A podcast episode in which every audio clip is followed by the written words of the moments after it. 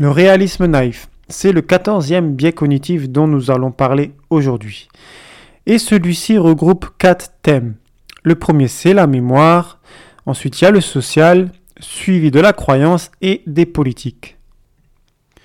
Donc ce biais cognitif, si je devais le résumer en une seule phrase, si je devais donner sa définition en une seule phrase, ça serait que le réalisme naïf, c'est la capacité de percevoir les choses à travers nos sens telles qu'elles sont.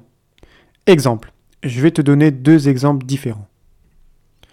Imagine que tu sois fan d'un groupe de musique. Et pour toi, tu les perçois comme les meilleurs au monde parce que tes oreilles apprécient leur musique. Mais c'est pas du tout l'avis de ton ou ta meilleure amie.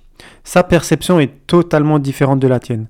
Cependant, le réalisme naïf suggère que tous les observateurs sont impartiaux et que d'autres personnes interprètent et perçoivent également les choses comme tu les interprètes. Le deuxième exemple, on va prendre un exemple politique. Le jour s'y prête bien, c'est le jour de l'élection, euh, le premier jour de l'élection présidentielle 2022.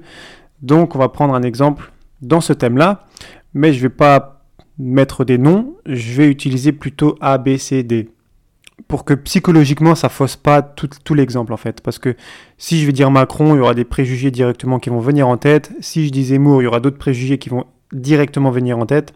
Donc pour éviter ça, je vais les définir par A, B, C, D. Alors, supposons que A, B, C et D se présentent aux élections.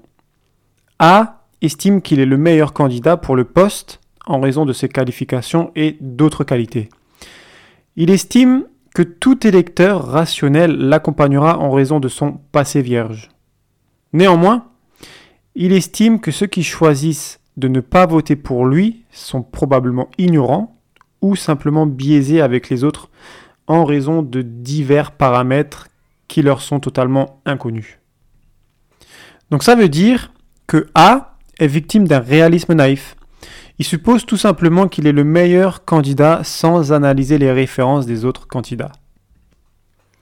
Donc en fait, ce biais cognitif, c'est la tendance des gens à croire qu'ils perçoivent le monde social tel qu'il est, comme euh, une réalité objective, plutôt que comme une construction et une interprétation subjective de la réalité. En fait, on n'accepte pas que certaines personnes ont une perception de la vie en général ou bien de quoi que ce soit différente de la nôtre. Je dis pas que tout le monde est comme ça, mais la grande majorité des gens, dès qu'une personne n'a pas la même façon de penser que qu'une autre personne, on va directement croire que cette personne est irrationnelle, que sa vision et son jugement est totalement biaisé, ou bien tout simplement qu'ils sont mal informés. Mais si je dois trouver un point positif à ce biais cognitif, je dirais que, c'est pour les entrepreneurs d'Instagram. Pour attirer des gens qui ont la même façon de penser que nous, utiliser ce biais cognitif, c'est un énorme booster en fait. Ça dégage toutes les personnes qui n'ont pas la même façon de penser et ça attire toutes les personnes qui ont la même façon de penser. Donc pour moi, sur Instagram, c'est un biais cognitif vraiment très intéressant à utiliser pour faire le tri dans tous tes followers. C'est un petit peu du marketing de gourou, quoi. Voilà, nous sommes arrivés à la fin de ce quatorzième biais cognitif. Du coup, je te donne rendez-vous la semaine prochaine pour le quinzième biais cognitif.